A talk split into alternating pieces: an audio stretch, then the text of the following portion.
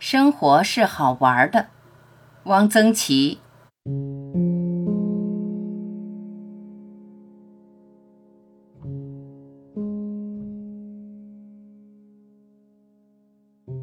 活着就还得做一点事。我们有过各种创伤，但我们今天应该快活。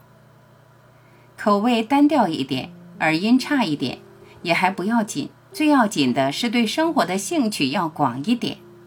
人不管走到哪一步，总得找点乐子，想一点办法。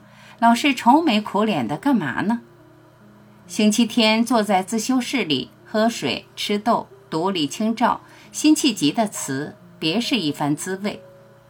通达是对世事看得很清楚、很透彻，不太容易着急、生气、发牢骚。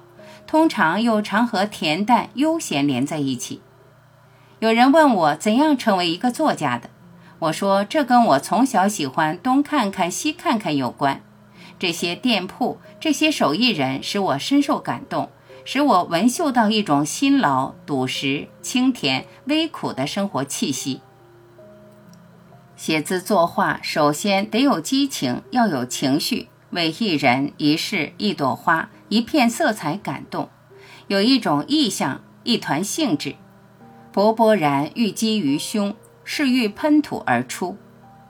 爱是一件非专业的事情，不是本事，不是能力，是花木那样的生长，有一份对光阴和季节的钟情和执着。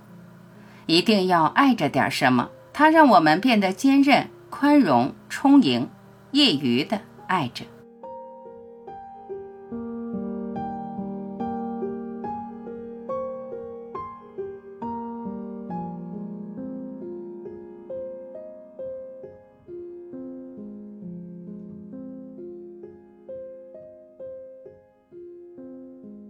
感谢聆听，我是晚琪，再会。